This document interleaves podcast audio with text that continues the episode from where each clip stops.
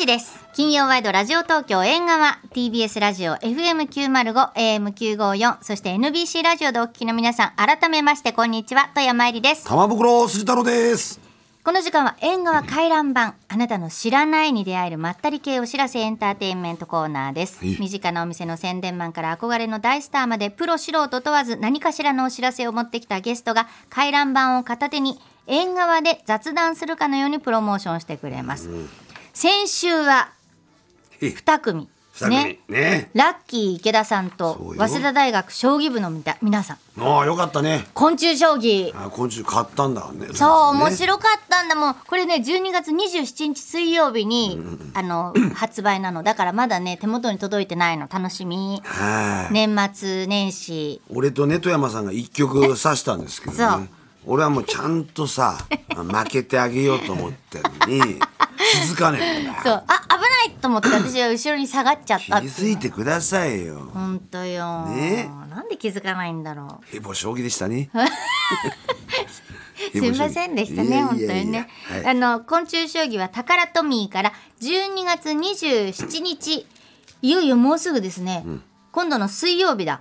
に税込み1199円で発売されます。はい。いいよこれお子さんとさ楽しくできたりするよ。そうだな、うん。お正月な。ねえ。いいじゃねえか。いい。ねえ。ねお年玉をね、ほんと、増えるかもしれない。まあね。お年玉が増える。よくやったっつって、ね、よくやった。お小遣いだあそういうことでね、はいそうしてくださいね、それで2組目のゲストはアンジー。アンジーだね。アンジェリーナ3分の1さん。そうなんだよ。はい。あのクリスマスの夜8時から25日月曜日ですけどもね、えー我々も出演する特別番組「四つ葉乳業プレゼンツミルク飲みっぷりグランプリ」クリスマスに縁側でミルクを飲もう。この紹介でした。これあの収録したんですよね、はい。えーで収録終わり富山さんがもう富山さんの顔に「飲み行くぞ飲み行くぞ」って俺に書いてありましたけどね。うち仕事だったんですよね。申し訳ない申し訳ない申し訳ない。顔に書いてあったもん。え仕事？って言い出したんだよ。いや仕事でちょっと悪いけどよつって。分かった？分かったよなれ。うん。それは申し訳ない申し訳ない。全然また行きますからいいんです。ねはい。改めましょう。はい、そしてタマさん。あそうなんですよね。えー、玉袋筋太郎プレゼンツ、スナックたまちゃん紅白歌合戦2023という、えーどこよりも早い紅白歌合戦、えーこれを開催します。はい。まあ、どこの事務所の方でも出演できますよ、これ。はい。えー会場は渋谷東京カルチャーカルチャー。日時、明日ですね、23日土曜日、夜7時から決着がつくまで。すごい。決着がつくまでって。越しちゃう、年越す可能性ありますから、これ。いやはい。年越さないで。年31日まで1週間ぐらいやる。よ。やるんだよ。はい。で出演はね私マスター玉袋筋太郎、はい。チーフ桐畑徹、はい。そして外国人の夢タレントも来ると、そうだ楽しみ。今年ブどなたッキだろう。ング大変だったよ。そうでしょああ大変。うねえ。ねえ来ますか大変。チケット前売り税込み4000円。はい。で今回配信ないのでで当日券も今余ってますので本当ですか？えーぜひとも来てください。配信がない楽しくやろう。からねそう。ねまた桐畑さんが大変でしょう。アクセル踏みっぱなしです。お察しします。あら来たお客様。はい。どうぞどうぞいらっしゃいませ。あいらっしゃいませ。お座りくだあどうもよろしくおさい願いします。よろしくお願いします。あ本当にきちっとされてる。そうなんですよね。はい、よね。横にいるのが俺だからね。余計余計にね。きちっとしてる方が。はい。はい。さあじゃあお名前よろしくお願いします。お願いいたします。はい。はいあじゃあ自己紹介まずねしていただきましょう。私は、えー、日本舞踊家の尾上菊之丞と申します。あの今日お着物でそうなんで来てくださってます。ねえ、はい。キュッとしちゃって俺も頑張んなきゃ。じゃあちょっとプロフィールを紹介させていただきます。はい。尾上菊之丞さんは1976年生まれ東京都出身2歳からお父様の2代目尾上菊之丞さんの教えを受け5歳の時に国立劇場で初舞台。2011年35歳の時尾上流家元を継承すると同時に3代目尾上菊之丞を襲名。さまざまな舞踊会の主催に加え歌舞伎万国博覧会フィギュアスケートの振り付けや演出など幅広い分野で活躍されています。近年振付師として「風の谷のナウシカ」や「ファイナルファンタジー10」そして演出家として「刀剣乱舞」といった新作歌舞伎の作品に関わっていらっしゃいます。へえいやだけどこの「ファイナルファンタジー10」っていうことですよね。はいこれ、まあ、TBS もちょっと、ねはい、一丁紙してるんですけどいっぱいそうなんですよね、はい。このまあ言ってみりゃゲームの世界とこのそうですよ舞踊っていうのはこれどうなんですかね？この組み合わせというのが。まあ、あの最近漫画原作であるとか、はい。非常に新作歌舞伎増えてるんですけども、はい。まあ、これファイナルファンタジーはかなり長編のしかもロールロールプレイングゲームそうですよね。ええええ。ええまあ、あのもちろんワンストーリーで進んでいくんですけども、ええあのゲームのファンの方々たちも多いしまあ、原作に忠実にっていうとあれですけども、それを壊さないようにするのは大変だったと思いますけども。ああこれ上演時間もすごい長かったっていう。そうですね。あの7時間ぐらいあったですかね。7時間、あらすごいっす7時間ですよ。これはちょっとすごい俺ですね。たちの3時間ちょっとなんてさダメだよ。甘っちょろいよ。甘っちょろい甘ですねっちょろいですよ。だからそれだけのね一本が長いじゃないですか。はいだから一本通しで稽古やるとしたら大変ですね。そうですね、あの一通りやって7時間かかるわけですから、一日一回ぐらいしかできないじゃないですか。まあ、あのいわゆる前半部分昼の部と夜の部、あ少しずつお稽古をしたり、まあ、歌舞伎の場合もちろん投資狂言というとそういうそのぐらいの尺でやるもんですからそれ自体は慣れてるんですけども新作となるとやっぱり大変でしたね。いや大変じですゃないですか。ね。いやだけどこのね2歳からね教えを受けてるわけですよ。本当ですよね。ね5歳で初舞台ですよい。や国立劇場ですよ。ーね立て直しですよもう。そうなんですよそうなんですよね。ね立て直し。そうですねなんですよ。そうそうそういやいやその初舞台って記憶あるんですか？5歳初舞台は記憶にありますね。えーただ2歳のその稽古始めってのはもう全然僕は記憶ないですね。2歳だもんね。ええええその初舞台、まあ、5歳やっぱ緊張するもんですよね。そうどうなんでしょうか。ただその記憶もすでに、はい。あの人からこうだったよって言われた記憶がそのまま自分の記憶になってるという感はあるので、感情の記憶はあまりないですね。いやーでもすごいよね。いやできるもんじゃないですよ。やっぱりお父様からその教えていただくっていうことじゃないですか。それ自分のお父さんなん小さい時ってもう自分のお父さんなのに先生でもあるっていうええ。そのどどういう感じなんですか？あのお家によってはすごい厳しい家は、はもう師弟関係だと、親子関係より師弟関係だって言って、もう敬語でね、ややったりするお家ありますけどもうちなんかはあの家庭の中は家庭の中、もうもうパパとママ、ええ。で普通に過ごしていて、まあ、お稽古の時だけはあのきちっとしようっていうのはあれだったんでそんなにあの違和感なかったですちゃんとけどね。割り切れたんですか？そうですねだからかえって多分親の方が、まあ、僕も今親になって分かりますけども、親の方が割り切りにくいかなっていう。そうか なるほど。パパママだったんですね。そうですね ねパパママだったんですよね。あらららら。お子さんにも今教えてらっしゃるんえーですか？そうですね今うち息子があ7つで上が12歳ですけども最近舞台立つようになったんで出すようになったんでお稽古やってますけどもなんとなくねあの今の時代ですからちょっと優しく褒めて育てようと思ってはいるんですが、まあ、ついつい厳しくはなりますね。まあでもねそれはお稽古事なんだねやっぱねそりゃそうですよ。ご自身もお父様に教わってる時なんかあのなんていうんだろう師匠怖いっていう感じありました？あの怖いもちろんあの叩かれたり、んうん。あまあのね。今の時代はまたこれ怒られるんでしょうけどね。あの、まあ、当時ですとあやっぱり、えーしばかれることは多少はありましたんで、ええ。ただあの終わると普通なもんですからうちは全然えー本当に口答えこっちが口答えしてこっちが偉そうに言ってことも多々あるような。うちは。そんな感じでした。ね。え。なんかでもねご自身がその教える立場になった時にお父様の気持ちがわかるっていうのがね。これもまた素敵な話ですよ。うんねね本当。うん。えそして銀座生まれ銀座育ちですか。そうなんです。わあ。ななんか銀座が似合いますね銀座ですよ。本ね当。でこちら？こ こちらはあの新宿生まれ、ええ。新宿育ち、え違うんだやっぱりな。ね。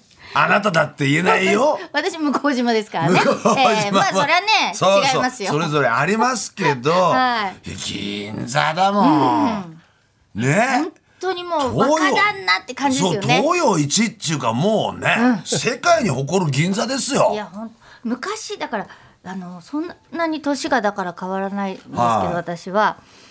あのどうでした？銀座今の銀座とまた全然違う。いや今の銀座とは違いい。ますね。僕なんかあのよく学校に行くのに自転車で、あの銀座4丁目の角交差点、三越の交差点のとこに自転車チャリンコ置いて、で銀座線乗って行ってましたから。ただ今はそんなチャリンコなんか置いてないですす。しねもう帰りにはないですよね。いやいやね。銀座は大丈夫。あそうなんです。新宿はダメ。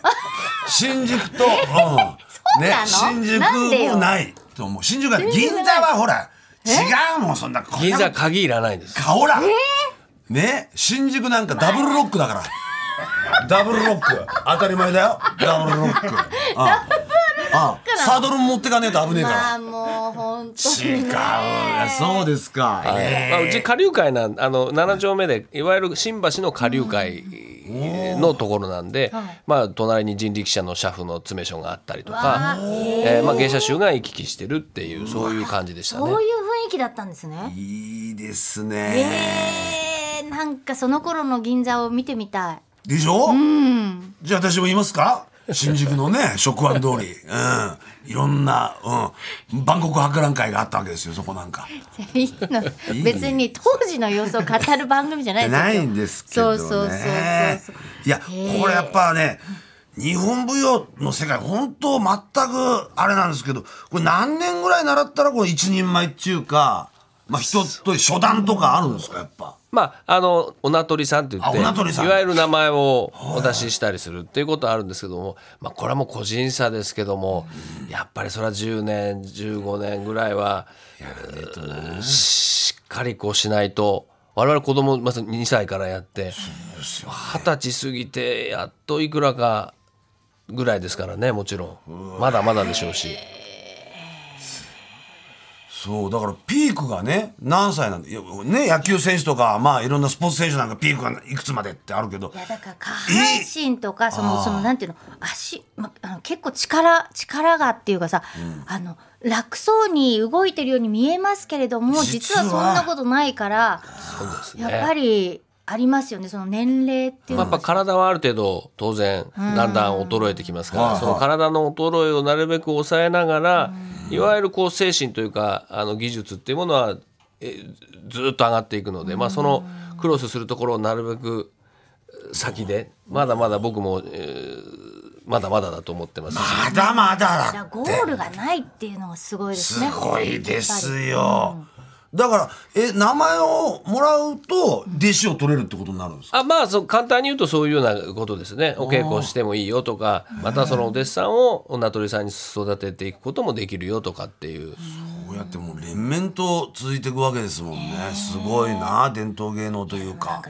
弟子弟子って言ったら大変なんじゃない？だってセンスとかだってあるでしょきっとあるよ。俺なんかやっぱダンス習った時なんかもう自分で全くねえと思ったもんね。センスセンスが全くないで。も続えもうやめちゃったんですか？しばらく行ってない。えちょっとそれもったいないわかりましたよやらなきゃ仕事が、ね俺こういうのはもうダメなわけですよ。ね。そうですよ俺はもう名取っつったって名取の珍味の方だから。そうですよ。名取っつっても俺珍味の方ですから。えいや大変さあそしてね、じゃあもう本題いっちゃいましょうか。そうですね、はい。え今日は何のお知らせでしょうか、はい。はい、えー私が演出振り付けまた出演をする私学劇「サラの光」えー源氏物語より」という作品の話を、えーさせていただきに参りました。源氏物語をね。ねちょっと簡単にではありますが、はい紹介させていただきますと私学劇詩詩ね権弁の寺の詩、学は楽の劇私学劇「さらの光」源氏物語よりは来年の1月3日の水曜日から7日日曜日まで東京国際フォーラムホール D7 で上演されます。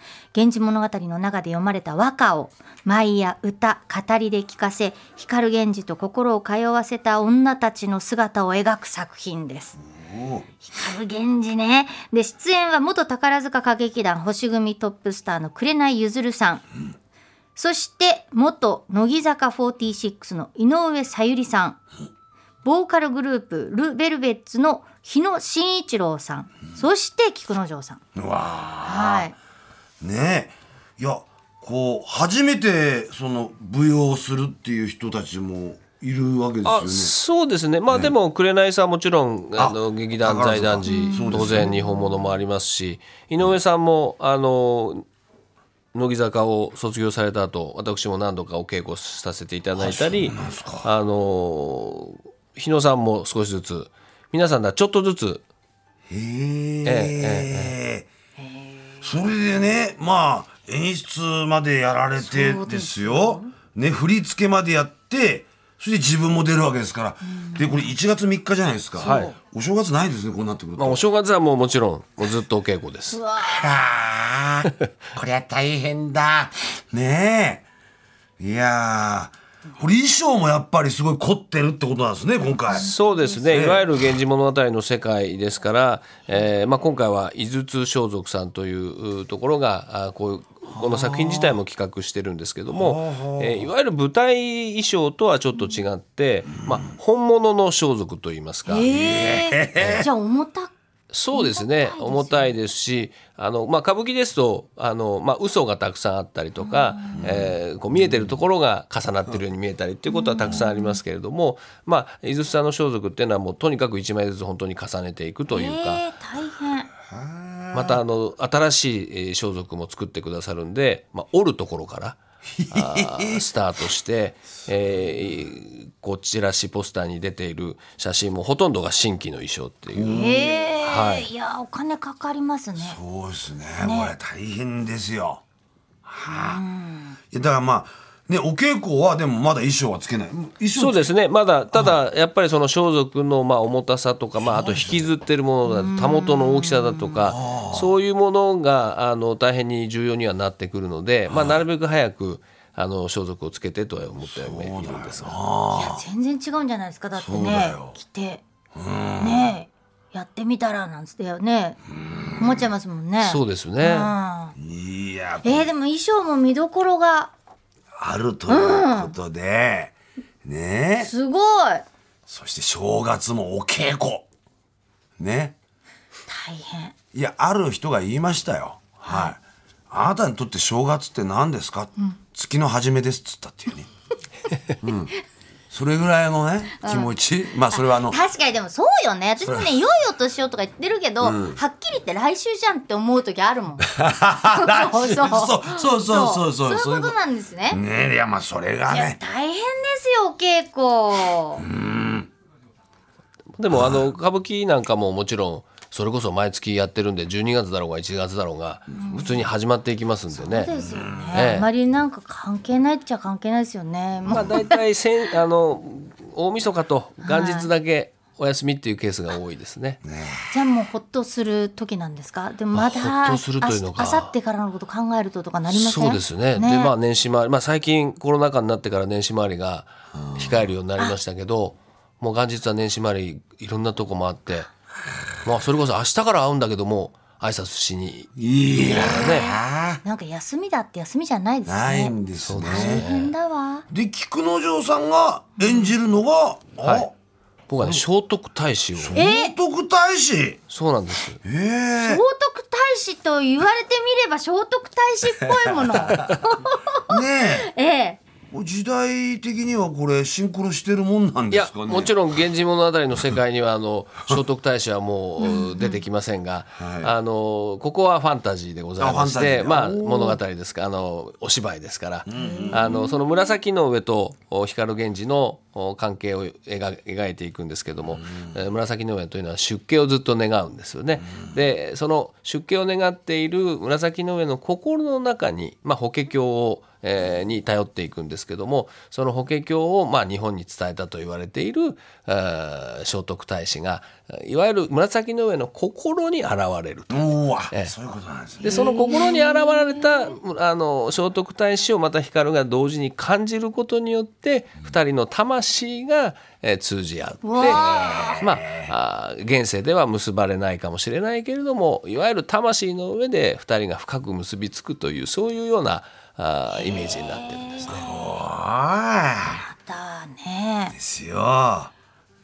でも日本舞踊って舞い舞うわけじゃないですか、セリフもあるわけじゃないですか。そうですね。この私学劇というのはあのいわゆる今回も宝塚のおじいの、お女優さん。それから、まあ、元アイドルの女優さん、それから歌手、えーまあ、舞踊家、それから音楽家などがいろんなジャンルの人が集まっているので、えー言葉といわゆる詩とお音楽。音楽。えーというものを、まあ、劇という形で融合させて、えーつまりはストレートプレーでもなければいわゆるこれはミュージカルですというわけでもなく、それぞれの踊りが得意な人は踊りを主にして歌を主に好きなあの歌が得意な方は歌を主にしてそれを見せていくというそういうう演出の仕方で、えーやってるんです。どあの良かったですか？はいあのセリフ セリフっていうとなんかちょっと俳優さんみたいな。あ。でもあのハンサムでいらっしゃるので俳優のお仕事っていう話もああそりゃそうでしょう、ねえ。うん。できたらどう,、まどうします？あの実は今年僕初めてあのちょっと俳優業挑戦したんですけどもね。え本当ですか？えごめんなさい。とんでもないです。はい。あの基本的に踊りだけやるわけではなくて、あのセリフはあるもんなんです。で歌舞伎芝居も同じあの踊りは歌舞伎の舞踊もありますし、ええ。ーですので歌舞伎的なセリフだとかあの普通の現代劇はやりませんけども、ですのでセリフっていうのは別にあの言わないものではないので。現代劇でもあのいろいろえー話がねなんか。そうですよ、えますます忙しくなっちゃうよ、ね。あえいやーちょっと。あ ちょっとってどういうこと？ねえ。え険しい山を登っていくわけですよ人生でね。ねお稽古っていうことですよね。日々稽古。ね。日本舞踊ってあの、いわゆるその役者さんにも必要な素養だし、まあ、例えば歌を歌う方にもその歌ぶりというか、あー必要なものだし日本舞踊っていうものが実はいろんなものの芸能の中に入っててそれが、まあ、日本舞踊がつなぎ合わせてるところもあるので、あのあらゆるものに芸能に必要なもの、まあ、落語であろうが、はいはい。必ず必要な素養になってくるんだなと思って。で所作がさやっぱりあのーね。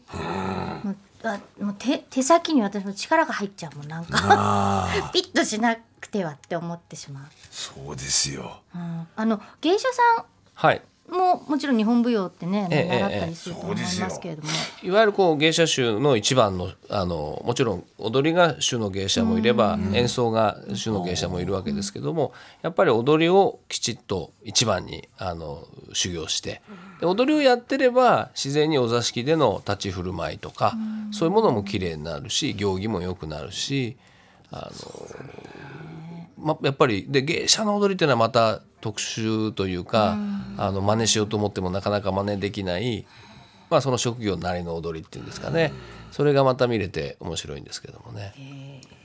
全てに通ずるんですよね。私もそのダンス、ねはい。習った時なんでやってなかったんだ？全ての動きに入る。うん。やっぱリズム取ったりとかそれで、うん。漫才の動きでもさ、やっときゃよかったなってすごい後悔したもん。うんそうなんですよ。でももう本当舞踊も全部そうですよ、ねやります？日本舞踊日ね本舞踊。ねなね本当ね習っとけばよ。かったよ。あの今からでももあの全然始まりは。50の手習いとかって言いますし、そうですね、ええ、ぜひ。ね楽しみですね。そうです、ね。面白い。私学劇ってちょっとなんか興味を持ちました本当。はい。うん。で私学劇「サラの光」源氏物語よりは来年の1月3日水曜日から7日日曜日まで東京国際フォーラムホールあこ東京国際フォーラムのホール D7 です。D7 でえ上演されます。えチケットはチケットピアなどで販売中です。詳しい情報は公演の公式サイトだから私学劇「サラの光」で調べていただければ出てくると思います。はい。えではあの最後に菊之丞さんメッセージをお願いします。あのお正月早々の公演ということであのまあなでき自分たちで言うのもなんですがえー美しいものをあのお正月に、えーお見せできるようにあの稽古しておりますので、えー服をもらいに、えー劇場までお越しいただけたらと思います。まあこの後はねまたお稽古ですもんね。また。そうです、はい。7日が終わったら少しはハワイでも。お休みできるんですか？7日が終わったらちょっとお休みさせていただいて休んでください。休んでください。休んでくださいよ。ありがとうございます。よかった。今日はありがとう。もう稽古真っ只中なはいすいません。とんでもありません。ありがとうございます。こちらこそ。尾上菊之丞さんでした。ありがとうございましありがとうございました。たありがとうございました。以上縁側回覧版でした